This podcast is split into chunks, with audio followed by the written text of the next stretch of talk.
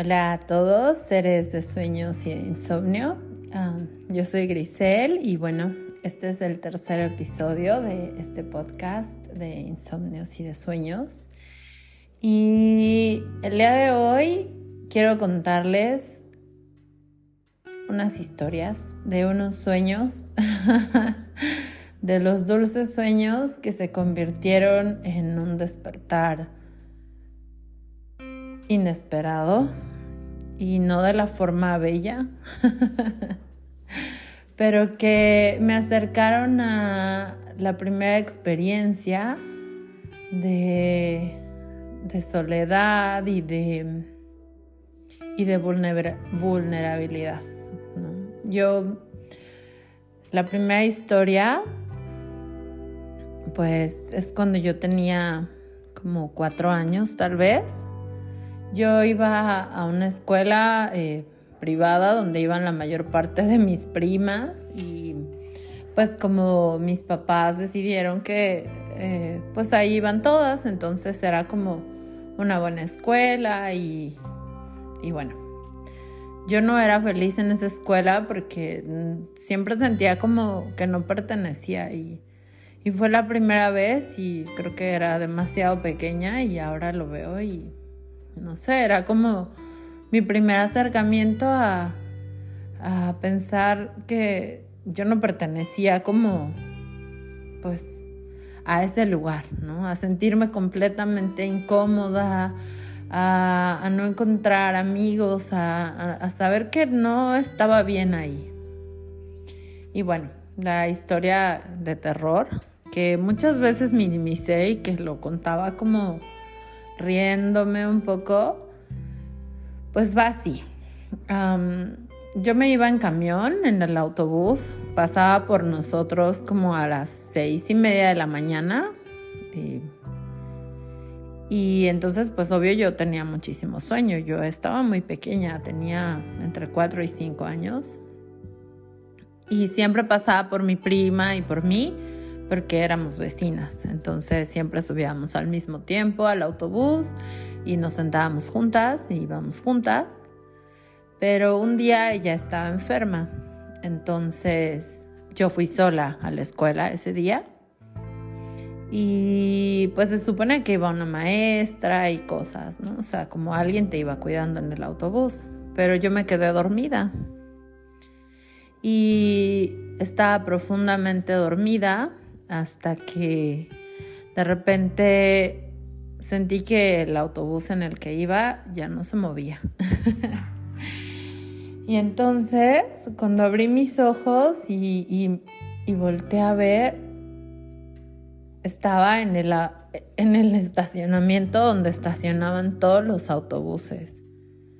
Entonces, imagínense mi terror, así, el, el sentimiento de, de angustia y de no saber dónde estaba, que estaba sola en un estacionamiento donde solo había autobuses, el chofer del autobús ya no estaba, ya no había nadie, yo a esa edad, o sea, yo no sabía dónde estaba, qué iba a hacer, si iba a volver a ver a mis papás, si me iba a pasar algo, si me iba a morir ahí, o sea, realmente yo creo que pasaban tantas cosas por mi cabeza que ahora solo recuerdo esa imagen y, digo, ay, pobrecita, pobrecita niña, ¿no? Pobrecita niñita, pobrecita de mí, porque realmente fue un sentimiento de angustia horrible. Cuando me bajé del autobús, empecé a buscar al chofer y bueno, cuando el señor me vio, se puso pálido, ¿no? O sea, me volteó a ver y me dijo como, ¿qué haces aquí? ¿No? Además, pues seguro el estacionamiento era en un lugar lejos, no sé, no lo recuerdo bien, pero solo recuerdo que él me tomó de la mano y me dijo, agarra tu mochila así y corrimos y fuimos a tomar un taxi y me dijo como, te tengo que llevar a la escuela, rápido, ¿no? Entonces me llevó a la escuela y pues no recuerdo realmente gran parte del trayecto ni nada. Solo sé que llegamos a la escuela antes de que cerraran la puerta y me dijo como ya métete y así ya, ¿no? Y, yo me metí y yo me sentía tan culpable porque cuando entré, mm, no recuerdo bien, pero creo que la directora o así como se enojó conmigo. Me dijo como, ay, ¿pero qué te dormiste? Y así, yo nunca le contaron nada a mis papás. Yo apenas hace un poco de tiempo, hace un mes tal vez o poco más, le pregunté a mi mamá como, oye, ma, ¿tú supiste que una vez me pasó esto? Y me dijo, no, nunca me dijeron nada en la escuela. Y yo recuerdo que en la escuela me regañaron tanto, o sea, la maestra me regañó que por qué me había quedado dormida, que cómo era posible, que yo no les conté nada a mis papás. No les conté absolutamente nada porque tenía tanto miedo de que me regañaran, porque yo pensaba que era mi culpa, que yo había hecho algo mal. Y entonces esa fue la primera vez que sentí terror y que además me sentí tan culpable y que además me sentí tan sola y con tanto miedo y tan vulnerable y yo solamente tenía cuatro años. Y entonces ese sentimiento ha sido un sentimiento que me ha acompañado en diferentes momentos de mi vida, donde me he sentido culpable por tantas cosas y he aceptado tantas cosas por no estar sola, por no tener ese miedo y esa vulnerabilidad que, que no entendía de dónde venían, ¿no? Ese, querer pertenecer, porque yo me pregunto, ¿por qué, ¿por qué nadie me despertó? ¿Por qué la maestra que estaba a cargo no me despertó? ¿Por qué los otros niños, todos los que iban en el autobús, porque nadie, porque nadie hizo nada. y entonces a veces veo y reconozco como esta parte en la sociedad, ¿no? Donde podemos ver cosas, injusticias, que alguien está sufriendo y, y no hacemos nada, ¿no? No hacemos nada porque porque nos da miedo, porque a veces no sabemos si es lo mejor intervenir o no, porque no queremos meternos en problemas o simplemente porque no nos interesa o porque pensamos que solamente con que nosotros estemos bien, pues no pasa nada, ¿no? Que no es nuestro papel entrometernos en cosas, pero la verdad es que yo creo que este mundo necesita mucho más de nosotros, mucho más de hablar, mucho más de, intervenir, de, luchar por nuestras causas, de alzar la voz, de decir, es momento de parar con esto, es momento de cambiar las cosas y de saber que somos muchos los que queremos hacer las cosas mejor, con más amor, con más interés, cambiar la historia, que ya es momento de de tomar nuestra voz y nuestro poder y unirnos y decir, basta, basta de esto, basta de estas injusticias, basta de, basta de quedarnos callados, basta de querer ser iguales a los demás, de compararnos, de dividirnos, de, de, de querer pertenecer, porque justo hoy leía una frase de un psicólogo que es, um, no recuerdo de dónde sea, pero la frase dice, imitar es suicidarse. Y el psicólogo se llama Ralph Waldo Emerson y bueno, pues justo es eso, ¿no? Porque muchas veces nos han enseñado que debemos de callarnos, que debemos de seguir lo que los demás piensan, que debemos de seguir lo que los demás dicen, que es necesario pertenecer a un grupo, que no importa que no estés de acuerdo, que no importa que no te sientas bien, que no importa que no estés cómodo, que quieras gritar y que quieras hacer las cosas diferentes, que todo es mejor que estar solos, que todo es mejor a enfrentarte a tus propios miedos y a enfrentarte a esa soledad, a esa soledad y a esa voz interna que te dice cuando estás actuando bien o cuando no.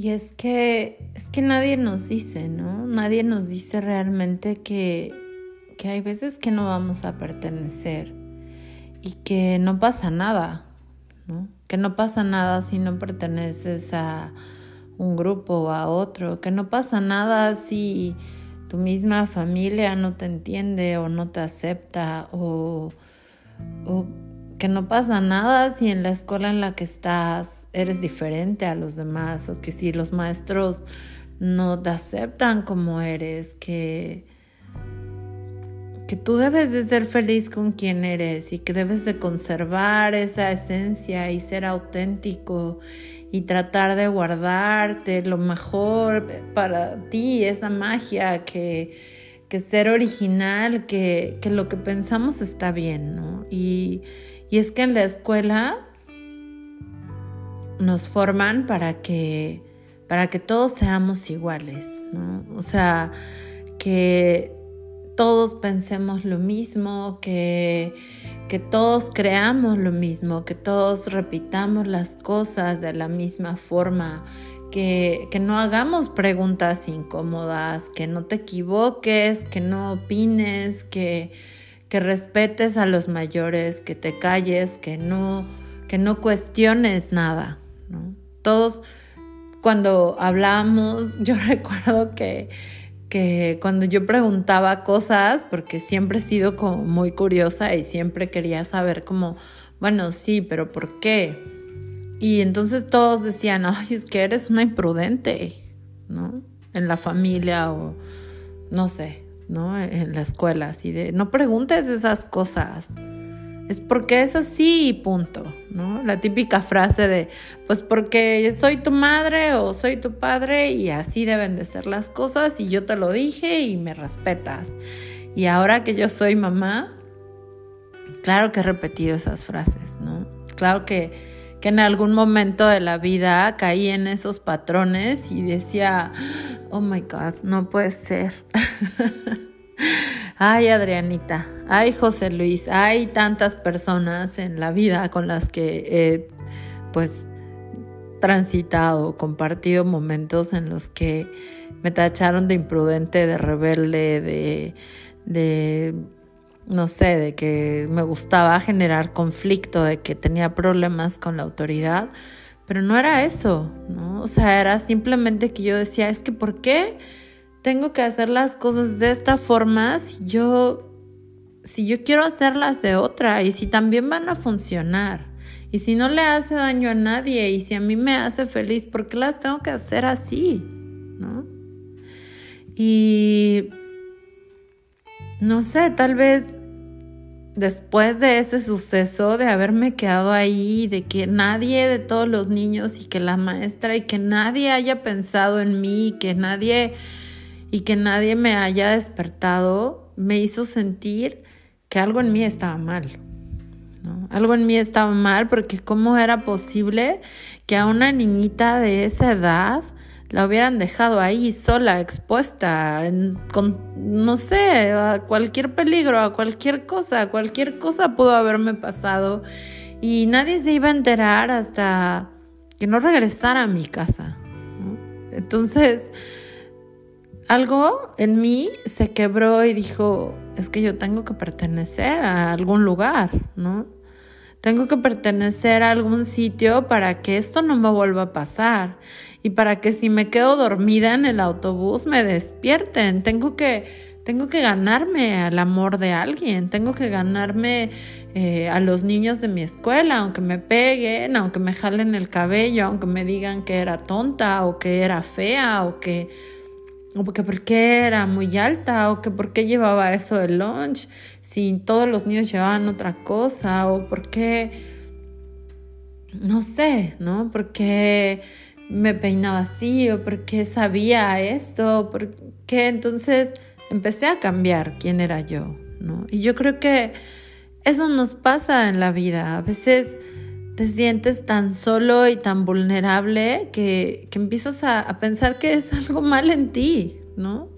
Yo muchas veces y hasta la fecha a veces pienso, seguro hay algo mal en mí, por eso no pertenezco aquí o por eso no me invitaron a esta fiesta porque pues no les caigo bien, porque tal vez soy muy rara o por eso no, no me llamaron o por eso no me contrataron en este trabajo, ¿no? Porque es esto, es este trauma de, querer pertenecer, de querer agradar, lo que muchas veces nos lleva a tomar muchas decisiones que no nos hacen felices, pero que nos hacen parte de algo, ¿no? Entonces, pues no importa que a ti no te guste fumar, ¿no? O sea, que tú no fumes pero pues si todas mis amigas de la prepa estaban fumando, pues yo tenía que fumar, porque si no iba a ser la rara, ¿no? Entonces, pues aunque a mí me mareara el cigarro y no me gustara y nada, pues yo tenía que hacer como que fumaba, ¿no? Y no importaba que yo amara la clase de literatura, porque todos mis amigos decían que era horrible y que, que asco y que qué aburrido. Entonces, yo también tenía que decir lo mismo, porque si no, pues iba a ser la rara y entonces ya no me iban a querer y entonces otra vez iba a estar sola y entonces otra vez iba a ser la niñita del autobús a la que nadie despertó, ¿no? Y, y así la vida, ¿no? O sea, si no tomabas, entonces no pertenecías porque pues, ¿qué estabas haciendo en la fiesta? Seguro nada más ibas a juzgar a todos tus amigos, porque pues si tú no tomabas y los demás sí, entonces, ¿para qué ibas? ¿No? ¿Y por qué si nadie quiere bailar y a ti te encanta bailar, por qué bailas? ¿Qué van a decir todos si tú estás bailando? ¿Y por qué si tú quieres salir a mojarte a la lluvia, ¿por qué haces eso? Eres rara. Nadie se moja en la lluvia aquí. Y nadie se viste así. Y nadie habla de esta forma. Y esas palabras que usas. ¿Y por qué estás en esta escuela si no tienes tanto dinero como los demás? Y si no te vistes con ropa de marca. Y, y diferentes cosas, ¿no? ¿Y por qué? ¿Por qué tienes novio a esta edad y por qué no has tenido relaciones sexuales si ya todos tuvieron, ¿no? O si o por qué no te has besado, o por qué te pintas los labios de ese color si eso no les gusta a los hombres. O por qué te vistes de esa forma, porque ¿Por qué usas vestidos cortos? De seguro solamente lo haces porque les quieres gustar a los hombres, ¿no? Porque, porque quieres que te falten al respeto, porque hasta eso, ¿no? La forma de vestirte te define. Y si a ti te gustan los vestidos cortos, o si te gustaban las faldas, o si te gustaba salir con short porque te gustaba, porque era cómodo para ti, pero si alguien en la calle te gritaba, o si te daban una nalgada cuando pasabas por la calle, o te perseguían, ¿no? Entonces era tu culpa porque tú elegiste vestirte de esa forma porque pues eres una buscona, ¿no? Y, una señorita decente no se viste de esa forma, ¿no? ¿Y por qué te trepas a los árboles si eres una niña? Tú deberías estar sentada aquí con las piernas cruzaditas y sin estar eh, pues exponiéndote, ¿verdad? Y así ningún hombre te va a querer porque no eres una señorita. y tantas y tantas cosas que, que nos van llenando de, de piedritas el corazón y de voces en la mente que, que llega un momento en el que aceptas cualquier cosa con tal de pertenecer, ¿no? Cualquier cosa, aunque te duela, cualquier cosa, aunque sientas que te estás traicionando, cualquier cosa, aunque no te guste, aunque no te haga feliz, con tal de pertenecer, de, de sentir que de alguna forma alguien se va a preocupar por ti si las personas que te aman no están a tu lado, ¿no? Y pues en mi casa yo siempre me sentí muy segura, ¿no? Pero también a partir de ese momento entendí que pues aunque mi mamá y mi papá me amaran mucho y siempre que estaba con ellos me cuidaran, pues el mundo era muy grande y que en cualquier momento podía pasarme algo y que entonces yo necesitaba pertenecer a los demás lugares para que alguien siempre estuviera pendiente de mí porque pues yo no tenía la fuerza para para defenderme o para cuidarme, ¿no? Porque pues me había sentido tan vulnerable y tan sola y tan indefensa que no quería volverme a sentir así, ¿no? Entonces, ni siquiera tuve la fuerza para contarle a mis papás lo que me había pasado porque no quería que me regañaran. Tenía tanto miedo de que me regañaran que o que me dejaran de querer porque pues me había equivocado, ¿no? Yo me había quedado dormida y entonces era mi culpa haberme quedado dormida ahí y entonces era mi culpa y cualquier cosa que me hubiera pasado era mi culpa. Y yo creo que mucho tiempo viví creyendo eso, que si algo malo pasaba, que si algo no funcionaba bien, pues siempre era mi culpa. Entonces, pues vas aceptando en el camino demasiadas cosas y vas perdiendo tu esencia hasta que llega un punto en que yo ya no me reconocía, ¿no? Donde acepté relaciones donde no era feliz, eh, donde no era posible que fuera libre, donde no era yo, donde mis sueños no contaban, donde mis emociones se minimizaban, donde todo lo que decía estaba mal, donde estaba loca por pensar eso, donde tenía que someterme a, los deseos o a, las reglas de la pareja con la que estaba o lo que sea, porque además yo no iba a ser capaz de, estar bien y de valerme por mí misma y de, y de, y de que además, pues, ¿quién me iba a querer? Si si ya no era bonita, si estaba gorda, si ya tenía dos hijos y ni mi mamá ni mi papá me querían porque pues porque además yo me había equivocado, entonces como había me había equivocado en todo lo que había elegido, pues entonces al único lugar donde pertenecía era ahí, a una relación donde me maltrataban, eso era lo que me merecía, ¿no? Entonces, pues cargué demasiado tiempo todas esas culpas y todas esas creencias que aun cuando terminé con esa relación en la que fui completamente aplastada e intenté recuperarme después, volví a caer de nuevo en, en otras relaciones donde no respetaba lo que yo quería, lo que yo deseaba, donde cedía demasiado, donde permitía muchas cosas y lo justificaba porque pues porque quería que me quisieran, ¿no? Quería probar también que alguien me podía querer, ¿no? Entonces, creo que es súper importante empezar a, a identificar todas esas vivencias y empezar por no minimizarlas nosotros mismos, ¿no? Porque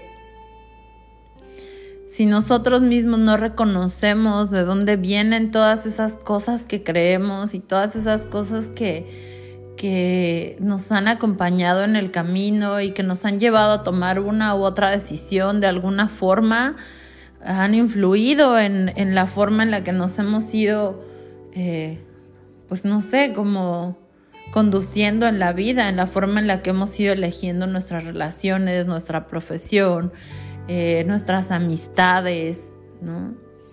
Si no empezamos a aceptar esos miedos y ese dolor y esas, pues esas, esas ideas que permanecen en nuestra mente y si no buscamos la raíz, seguirán ahí siempre y siempre van a seguir conduciéndonos a, a los lugares a donde los que no queremos llegar, a los lugares en donde no nos sentimos seguros, a las relaciones en las que no somos felices, ¿no? Vamos a seguir repitiendo eso y, y nos estamos haciendo daño, ¿no? Entonces, a veces duele mucho enfrentarse y hay que hacerse responsable de todo eso, porque además, pues en mi caso, por ejemplo, que soy mamá, pues requiero estar todo el tiempo consciente de, de, lo que estoy sintiendo y de lo que estoy pensando y de dónde vienen todas esas decisiones que estoy tomando en mi vida porque, porque yo quiero que mis hijos sean felices, ¿no?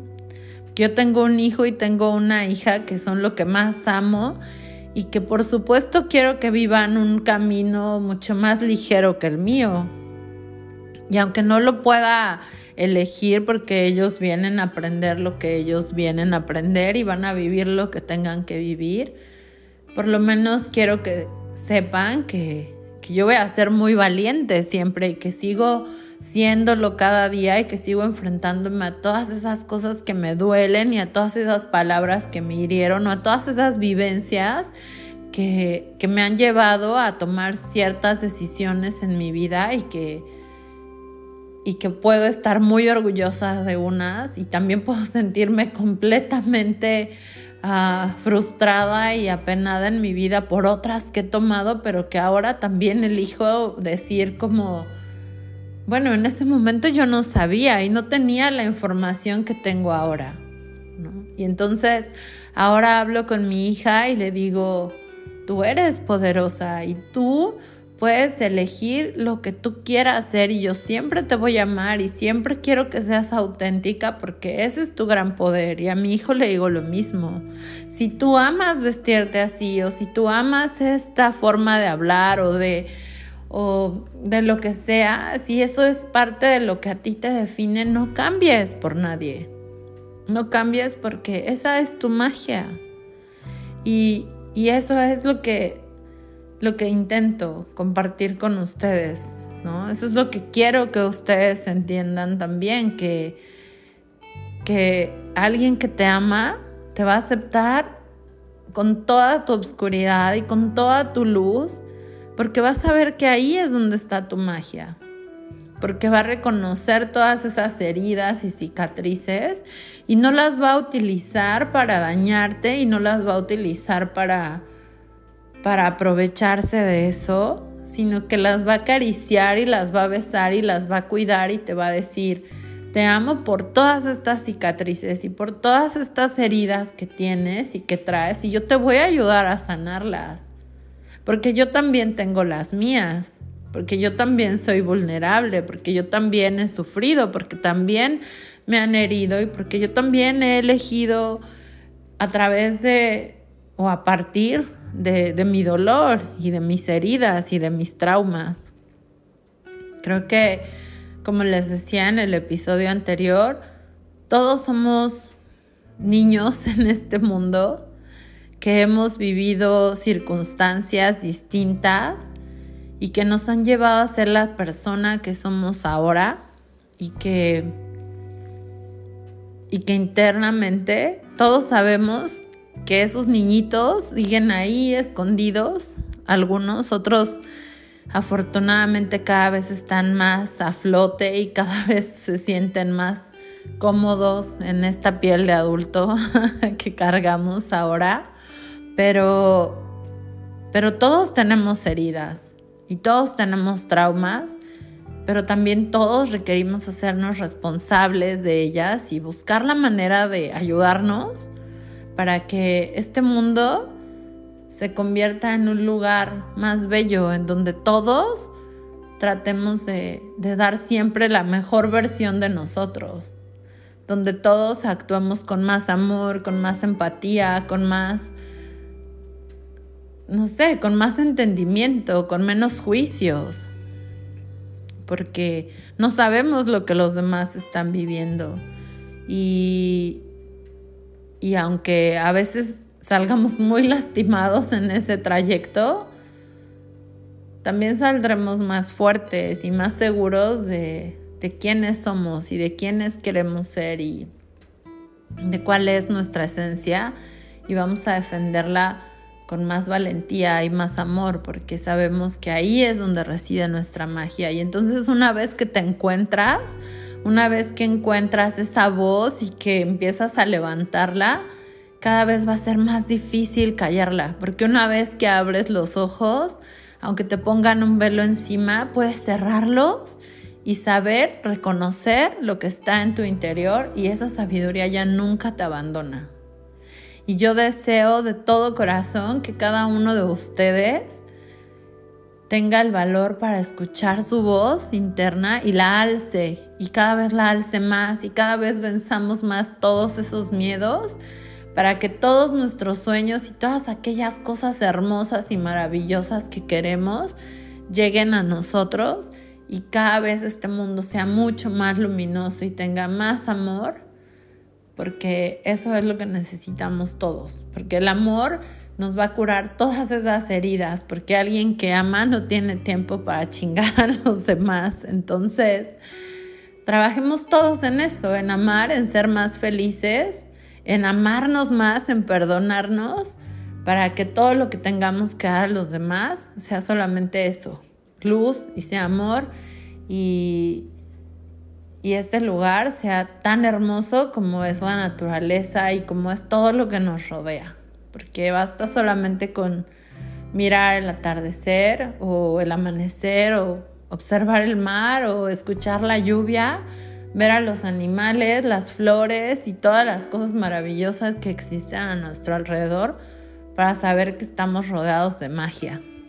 Entonces, no vale la pena atacar y destruir lo más bonito que tenemos. Y creo que lo más bonito que tenemos está dentro de nosotros. Y es ese jardín y es ese lugar en el que cada uno de nosotros tenemos la responsabilidad de elegir qué queremos sembrar y qué queremos cultivar y qué queremos poner ahí.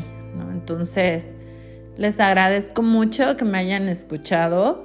La pequeña niña que se durmió en el autobús les agradece mucho hoy porque sé que hoy sé que tengo un grupo maravilloso de personas, una red de apoyo, una pareja increíble, unos hijos mágicos, amigos increíbles alrededor del el mundo y que sé que saben que los amo y que si hoy fuera el último día de mi vida, sabrían exactamente cuánto amor siento por ellos. Y eso es lo que me llena cada día y eso es lo que quiero que cada uno de ustedes recuerde siempre, que siempre hay alguien que nos ama y que quien nos ama nunca se va a beneficiar de nuestra falta de límites o de nuestra vulnerabilidad. Entonces, pues yo los amo y les mando un beso y deseo que tengan muchos sueños bellos, que no se conviertan en realidades desagradables. Hasta el siguiente episodio, que por cierto será cada viernes, como ya podrán haberse dado cuenta. Bye.